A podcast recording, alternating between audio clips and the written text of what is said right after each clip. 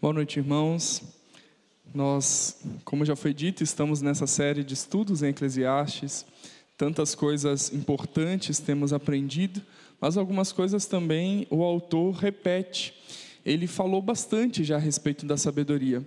E hoje, para ele enaltecer a sabedoria, ele fala sobre a tolice, sobre a insensatez.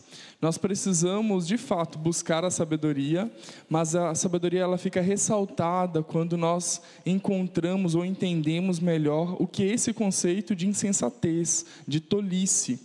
Quantas vezes nós agimos de maneira insensata, agimos de maneira tola e não percebemos? Quantas vezes nós fugimos o bom senso, a razão e só depois, quando a gente vê a, a consequência, a gente consegue perceber que a gente fez uma tolice? Você já fez algo assim? Algo que depois você ficou, parou para pensar e, e logo concluiu que não deveria ter feito? algo que você logo mediu e pensou, mas isso é besteira, isso é tolice. E isso foi algo insensato da minha parte. Estudando esse capítulo essa semana, eu pude perceber várias coisas que eu tenho feito, ou que eu até mesmo durante essa semana fiz, e que logo o Senhor falou no meu coração: insensato. Você agiu como um tolo, você agiu fora do bom senso, fora do padrão, fora daquilo que eu já havia lhe falado, lhe ensinado, lhe instruído.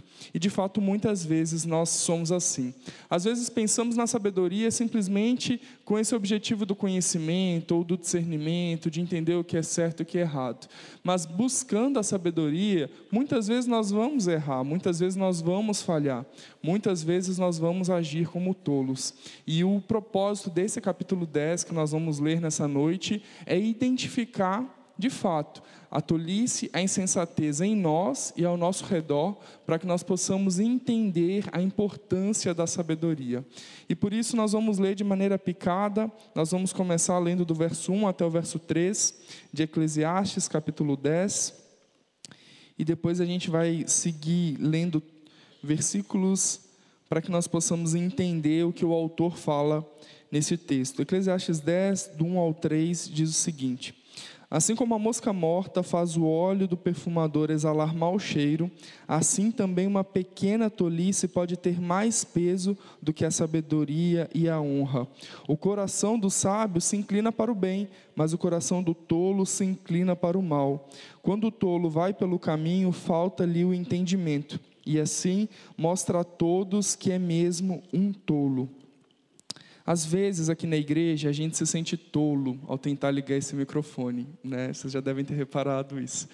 Muitas vezes a gente se sente tolo em circunstâncias da nossa vida. Mas a tolice que esse autor está dizendo é simplesmente, não é simplesmente sobre coisas pequenas do dia a dia, sobre uma decisão de qual a roupa que eu vou sair hoje, né? Hoje eu olhei tinham irmãos de casacos, outros de, com lamba, é, sem casaco, só de camiseta, outros com lã batida. Eu pensei, Olha só, eu vim cheio de roupa por baixo para parecer então que eu não estava com tanto frio assim, mas eu olhei a temperatura quando eu saí de casa e não estava tão frio de fato, eram 16, 17 graus, eu não precisava ter botado tanta roupa. Mas tolice que ele está dizendo aqui não são sobre essas coisas pequenas do dia a dia. Ele está falando sobre atitudes e inclinações do nosso coração. E por isso ele usa o mesmo exemplo que ele já falou a respeito do aroma.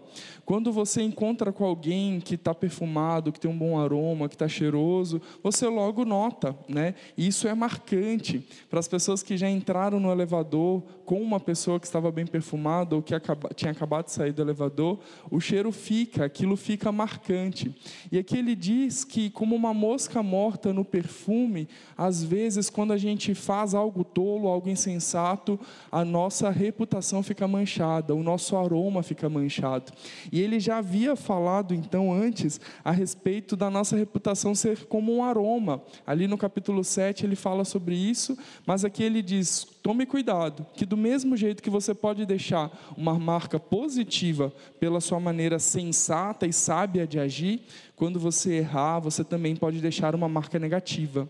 Uma marca em que as pessoas vão olhar e vão pensar assim: mas esse será que de fato é sábio? Ele age desse jeito, age como um tolo.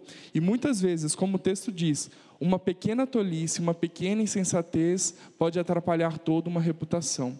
Nós acreditamos num Deus que faz novas todas as coisas, um Deus que conserta, um Deus que restaura, e não há nenhuma reputação ruim que não possa restaurar, ser restaurada pelo Senhor. Mas nós precisamos buscar entender a sabedoria e como ela pode deixar essa marca, esse aroma com as pessoas né, que estão ao nosso redor quando a gente vai olhar para esse capítulo, muitas vezes a gente vai lembrar de várias pessoas que convivem conosco, talvez no nosso trabalho, na nossa família, pessoas que você conhece e pensa assim: poxa vida, esse tem agido como um tolo, como um insensato. Mas o meu convite para você nessa noite é que olhe para as suas atitudes também, porque muitas vezes nós de fato somos sábios, muitas vezes de fato nós agimos com sabedoria, mas muitas vezes a nossa atitude é manchada por insensatez, por tolice, e nós acabamos nos equivalendo ao que o autor está tratando nesse capítulo. Aqui, então, ele traz também uma comparação muito legal, que é sobre o coração. Claro que o coração de todos nós geralmente está no mesmo lugar, a não ser por uma falha congênita, alguma coisa genética, pode ser que a pessoa então tenha o coração deslocado, mas geralmente o coração de todos nós está no mesmo lugar. E aqui ele fala que o coração então do tolo se inclina para a esquerda e o coração né, daquele que é sábio se inclina para a direita. Você pode parar e pensar, poxa, mas o meu coração está na esquerda? Como assim? Será que eu sou um tolo? Mas isso tem a ver com a concepção daquele povo, né? em que eles entendiam que o que ia para a direita, o que apontava para a direita, é porque de fato era direito, era certo, enquanto o que apontava para a esquerda é porque estava num caminho errado. E muitas vezes o nosso coração ele se inclina para o que é errado, se inclina para o que é insensato, se inclina para algo que não é da vontade de Deus. E por isso nós precisamos ter essa inclinação para a sabedoria. Quando aparece uma situação, uma oportunidade de você escolher entre o que é certo e o que é errado, você pode até escolher o que é certo, por entender, por ter essa consciência, pelo Espírito Santo te guiar, mas será que muitas vezes o nosso coração não quer se inclinar para o outro lado? Uma situação, quando eu morava em Juí, eu vendi uma filmadora que eu tinha para um dono de uma loja lá de coisas gaúchas e tal, e ele falou assim: Olha, eu vou te dar três cheques aqui, e aí você vai descontando mensalmente. Era um seminarista que precisava pagar a faculdade e logo aceitei.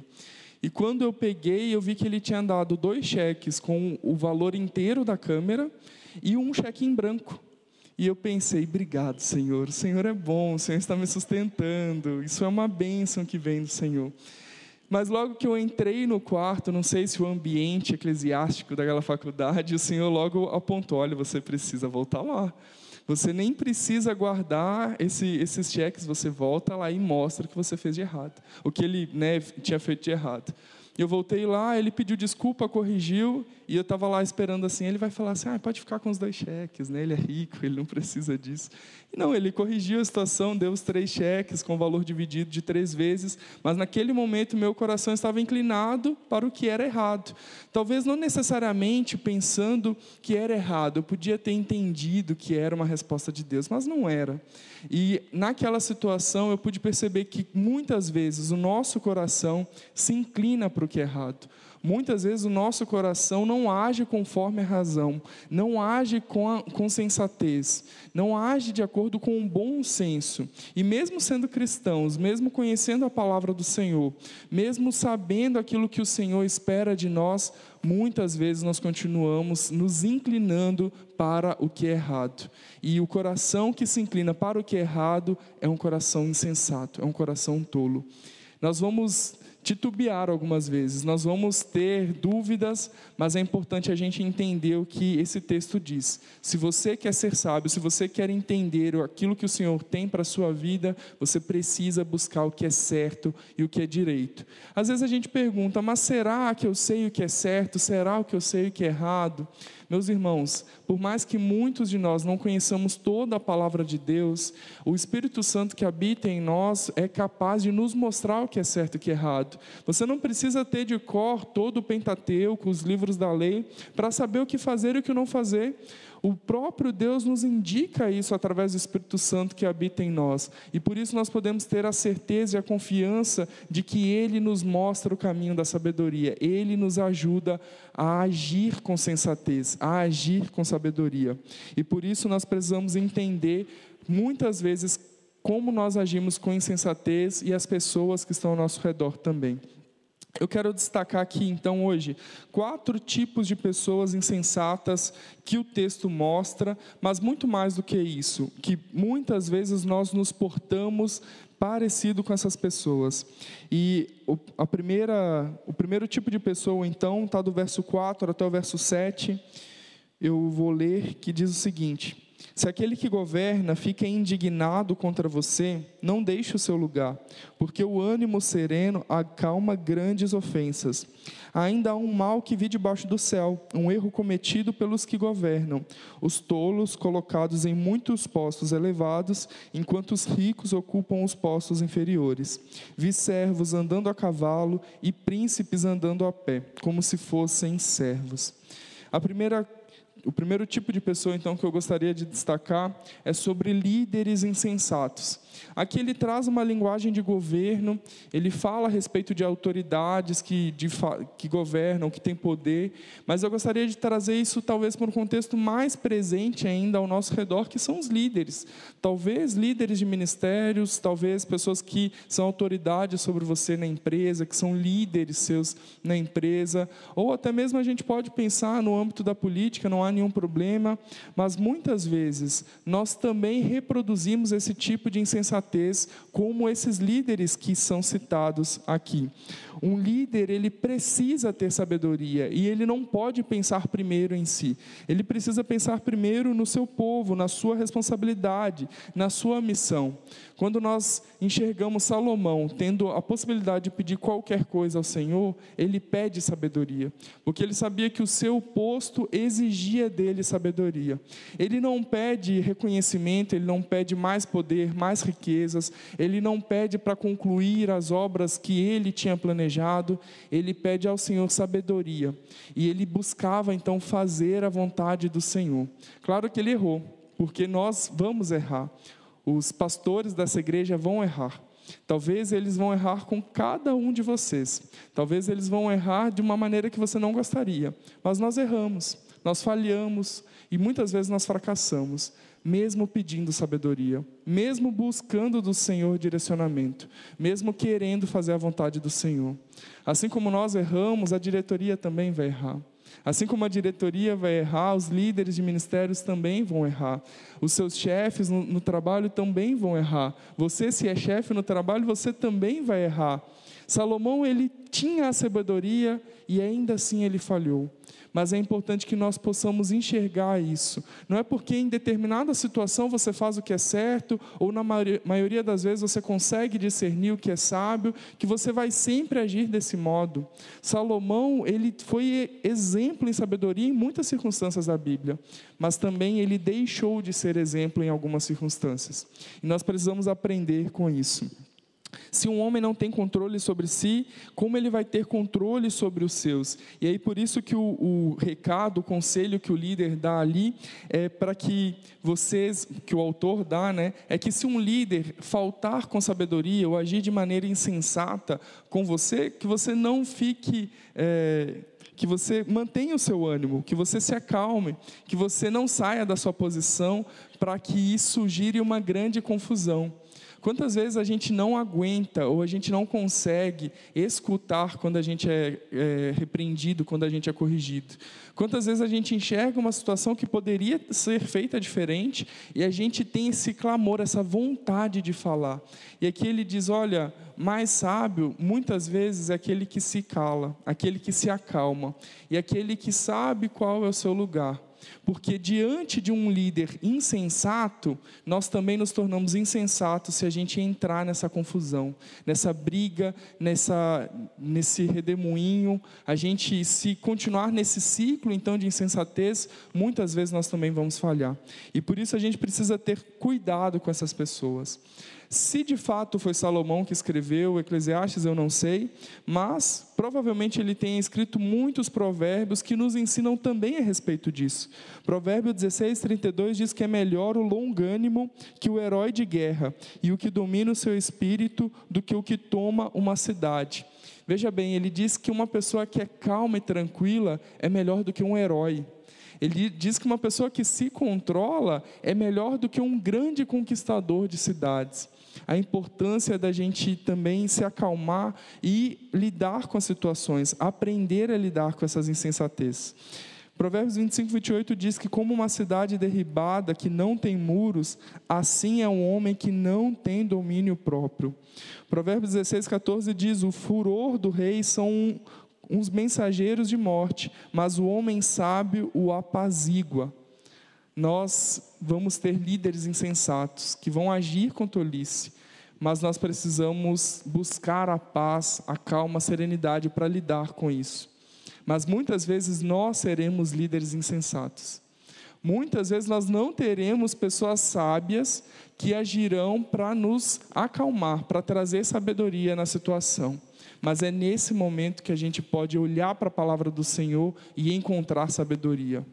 Aqui nesse texto, o escritor, o autor, ele está dando um recado para as pessoas que vão lidar com governantes insensatos, com autoridades, com líderes insensatos. Ele diz: te acalme, não entre nessa encrenca. Mas e quando nós somos essas pessoas? Como, quando nós é que agimos com insensatez? Como nós devemos lidar?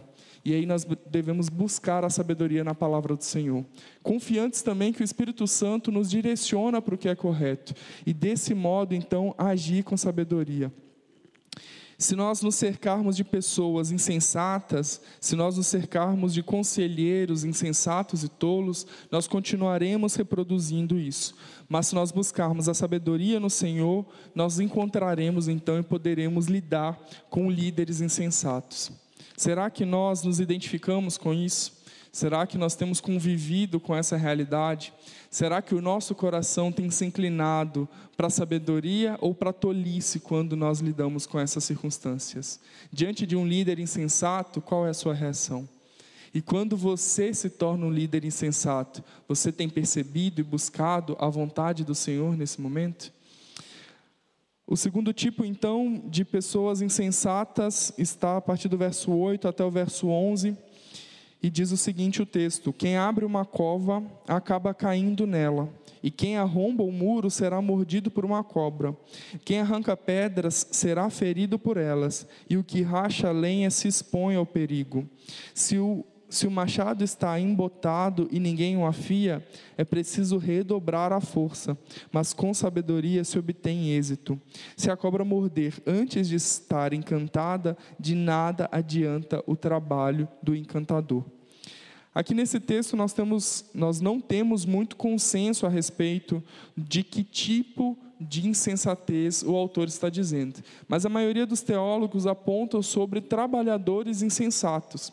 Ele vai descrever alguns tipos de trabalho ali, pessoas que estão executando, exercendo algum trabalho, alguma função, e acabam então é, sendo vítimas da sua própria insensatez, da sua própria tolice. E o, o, livro de Eclesiastes, o autor sempre enfatiza a importância do trabalho.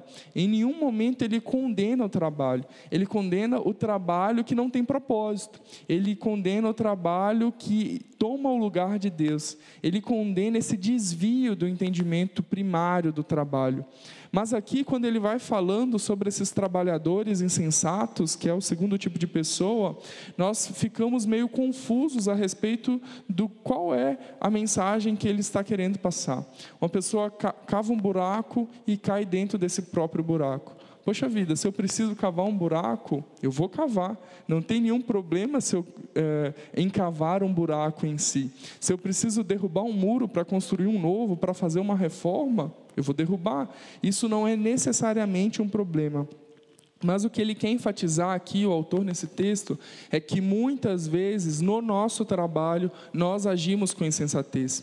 Aqui, esse cara que cava o buraco, ele não se previne, ele não faz, ele não cava um buraco do jeito então que depois ele conseguiria sair, ou de um jeito firme, estruturado, em que ele pudesse ficar perto do buraco e a terra não ia ceder, a terra não ia desmoronar.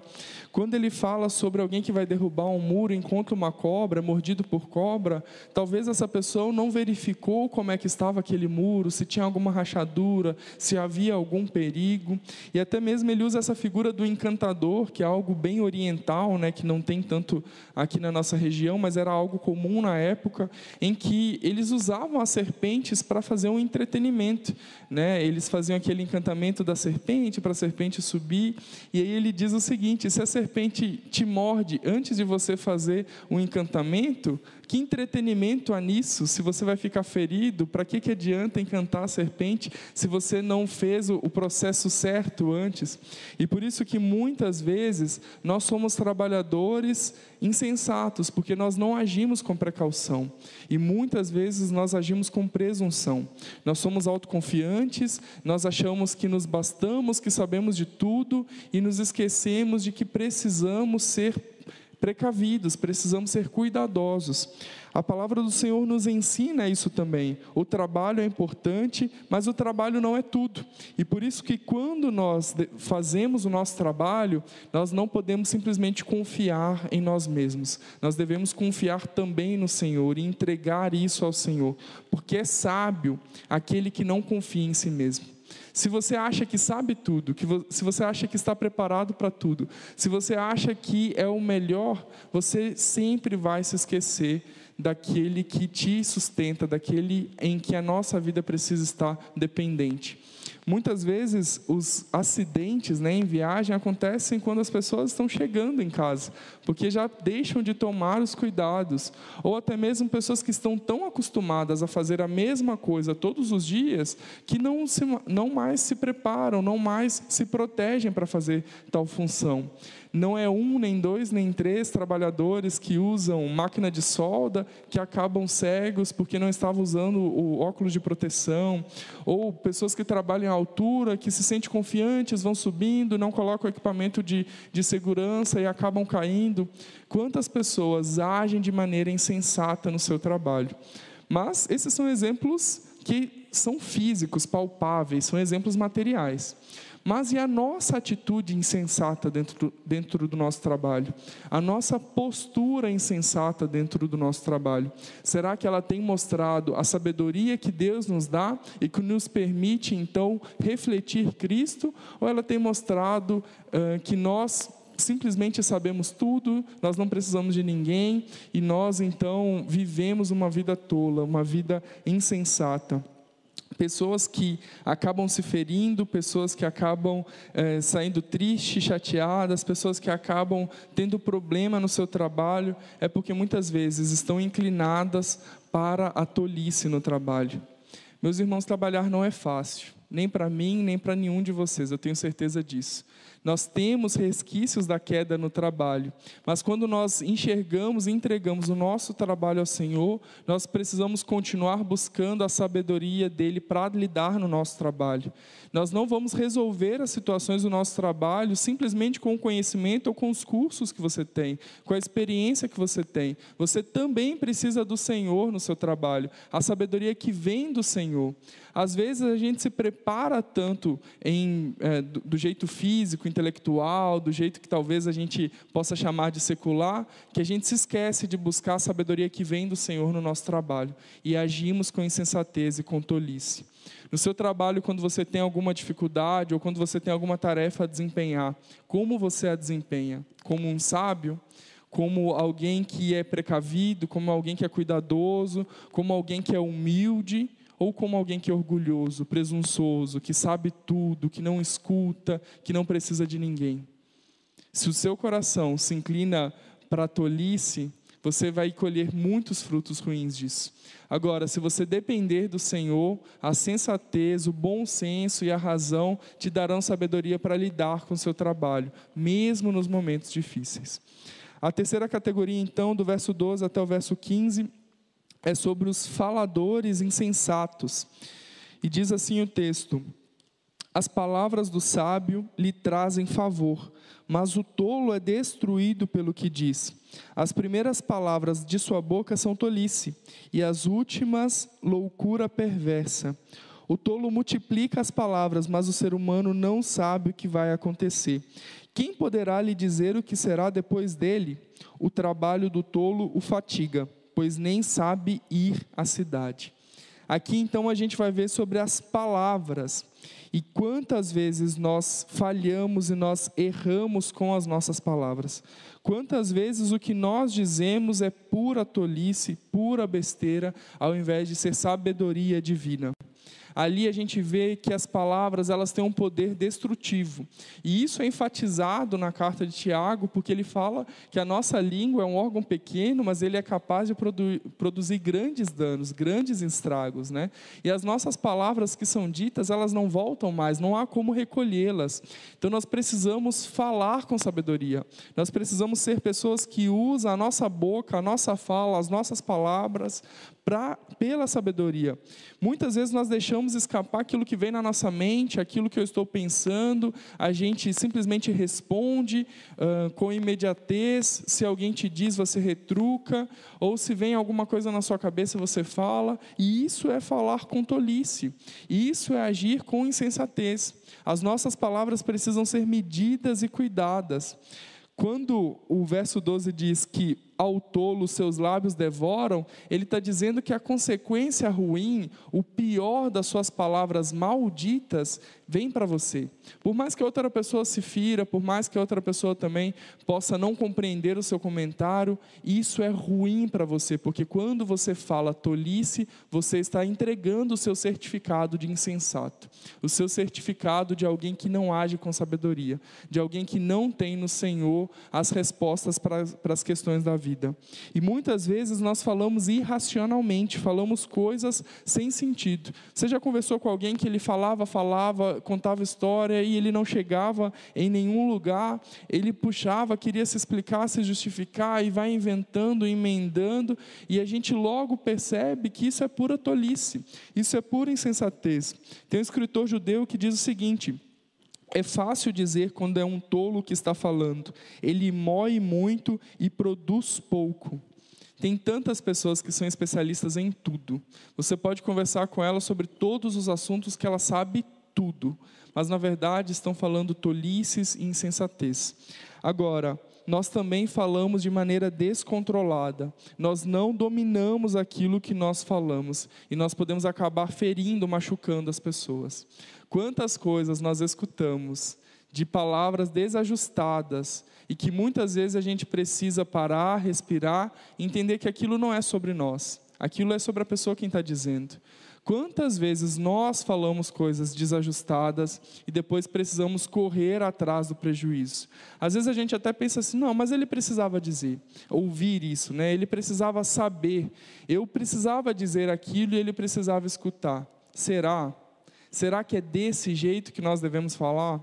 Será que nós temos falado com amor e com sabedoria ou nós temos simplesmente reagido com as nossas palavras? Essa semana eu tive uma péssima experiência de usar minhas palavras de um jeito errado e que feriu um irmão da nossa igreja. E mesmo pedindo desculpas, eu entendo que isso ainda não foi suficiente. E logo lendo esse texto eu percebi como fui tolo, como fui insensato, como meu coração ainda se inclina para o que é errado. Mesmo buscando sabedoria, dia após dia, ainda nós erramos com as nossas palavras. Mas, meus irmãos, nós escutamos cada coisa da igreja. Cada coisa é dita para a gente. Cada coisa insensata e tola é falada a respeito. E não há nenhum, milhões de, nenhum milhão de elogios que vão cobrir essas palavras. Não há agradecimento, palavra de afirmação que tape os buracos deixados pelas palavras tolas ditas pelos irmãos. E por isso nós precisamos agir com sabedoria. Nós precisamos tomar cuidado com o que nós falamos, porque depois é tarde. Quando nós colhemos as consequências, é tarde demais. Nós falamos o que é sábio, nós falamos com sensatez, ou nós temos deixado as nossas palavras borbulharem, saírem da nossa boca, ou nós temos deixado que a nossa carne controle o que é dito, ao invés do Espírito Santo do Senhor. Busque em Deus discernimento para suas palavras, assim como eu preciso buscar. Não há justificativa de cansaço, de situação. Eu não posso justificar minhas palavras malditas.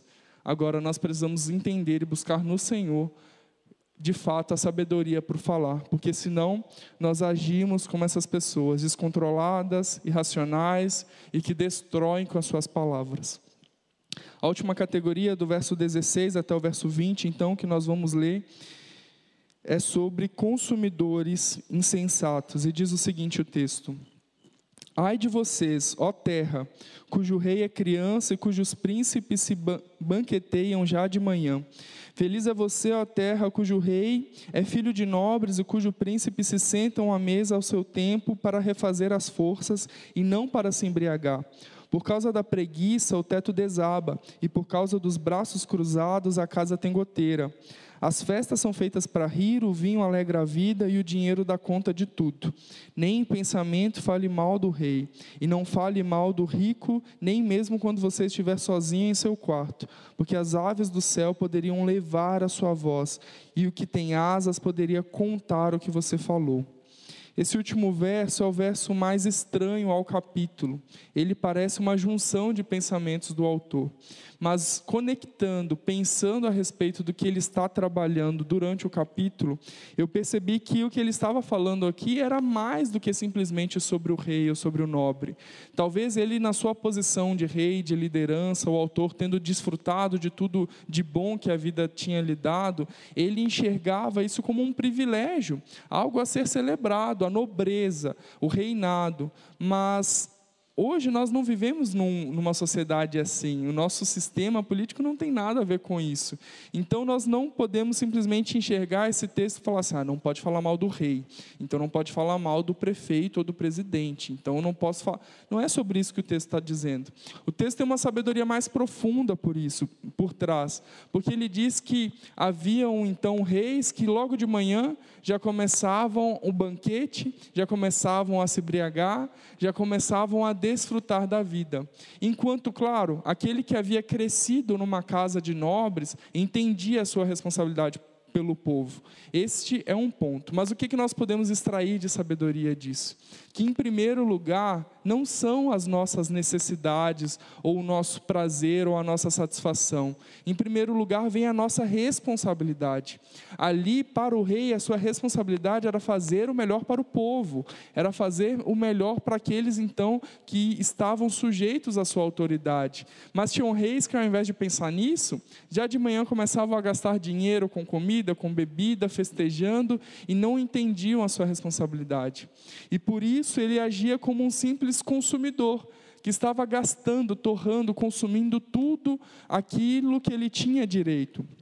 E às vezes nós agimos assim, como consumidores, que buscam satisfação própria e que querem simplesmente satisfazer os próprios desejos, as próprias vontades, querer fazer então valer o seu direito, ao invés de pensar primeiro na sua responsabilidade.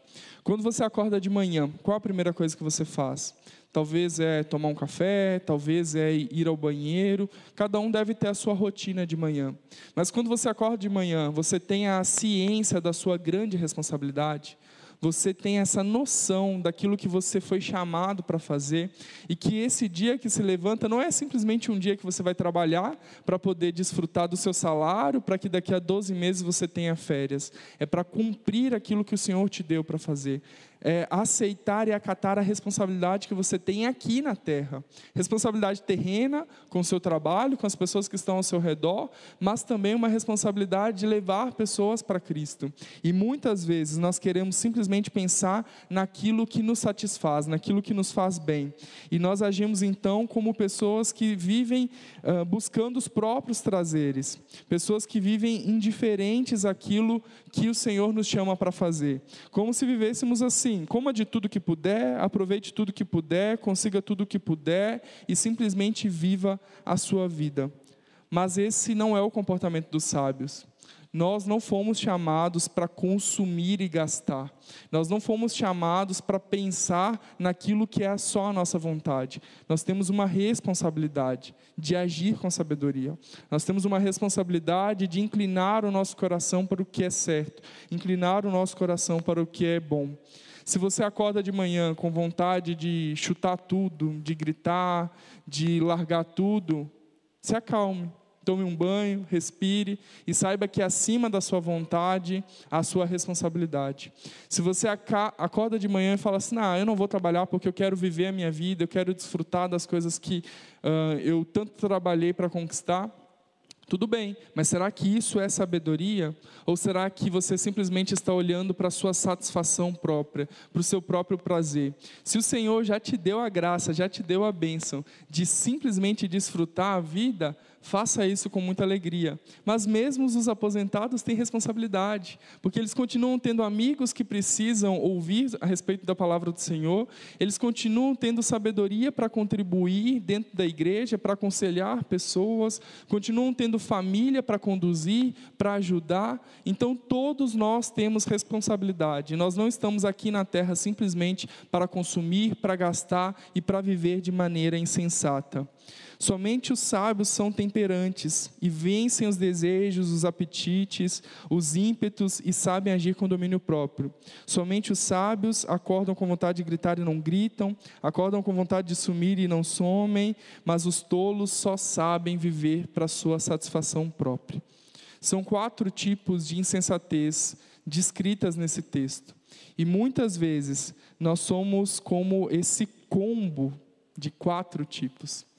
Muitas vezes nós somos líderes insensatos, que não buscam na palavra do Senhor como nós devemos lidar com as situações. Talvez você tenha encontrado várias dessas características em pessoas que estão ao seu redor, porque de fato a insensatez em algum momento vai te alcançar. Seja no seu trabalho, na sua família, nós não estamos livres, nós não vamos escapar das pessoas insensatas, mas o que nós podemos fazer é aprender a lidar com a insensatez e sermos pessoas sábias que buscam a sabedoria que vem do Senhor. Somos líderes insensatos? Será que nós somos trabalhadores insensatos? E o nosso coração no nosso trabalho se inclina para a tolice, se inclina para a insensatez? Será que nós somos pessoas que fala de, falam de maneira insensata? Será que nós falamos demais, às vezes, aquilo que não deveria, aquilo que não era necessário, aquilo que eu não devia ter dito? Será que nós somos as pessoas que usam a boca, as palavras para abençoar? Ou as nossas palavras têm ferido, têm marcado pessoas negativamente? E por fim, será que nós somos apenas consumidores insensatos? Que domingo após domingo vem para a igreja esperando receber um culto ou um ministério do jeito que eu quero, do jeito que eu gosto, ao invés de buscar a sabedoria do Senhor para que as coisas sejam transformadas ao nosso redor. Sabedoria é um grande desafio, mas a insensatez vai continuar nos rodeando. Agora basta nós escolhermos: vamos agir como tolos como insensatos ou vamos agir como sábios? Porque as pessoas muitas vezes serão tolas e insensatas, mas para lidarmos com elas, nós precisamos ser capacitados pelo Senhor para agir com sabedoria. E esse é um grande desafio e o autor repete essa lição. Se ele repete, é porque nós precisamos aprender. Se ele repete, é porque nós vamos continuar falhando nessa questão. Eu falhei tantas vezes como um insensato essa semana. Eu sei que eu vou continuar falhando. Mas a busca pela sabedoria, ela continua. E eu espero que cada um de nós possamos estar juntos nessa busca, buscando, é, tentando viver aquilo que o Senhor tem para nós através da sabedoria. Vamos orar? Senhor, nós queremos agradecer porque a tua palavra aponta em nós aquilo que há de errado. Nós queremos pedir, Pai, que o Senhor de fato nos mostre as circunstâncias, os momentos, as situações em que nós temos agido com insensatez, para que nós possamos se assemelhar com a sabedoria que vem do Senhor. Nós não queremos ser como essas pessoas descritas nesse capítulo, não queremos ser líderes insensatos, trabalhadores insensatos, faladores insensatos, pessoas que apenas consomem de maneira insensata, mas nós queremos ser sábios que buscam no Senhor a sabedoria. Que o Senhor possa nos ajudar nessa jornada que vai até o fim da nossa vida. De momentos difíceis, de momentos fáceis, mas de momentos conscientes de que nós dependemos dessa sabedoria. O temor ao Senhor, a obediência ao Senhor é o que nos faz ser sábios. E por isso nós buscamos, Pai, de Ti essa força para seguirmos todos os dias. E assim nós oramos em nome de Jesus. Amém.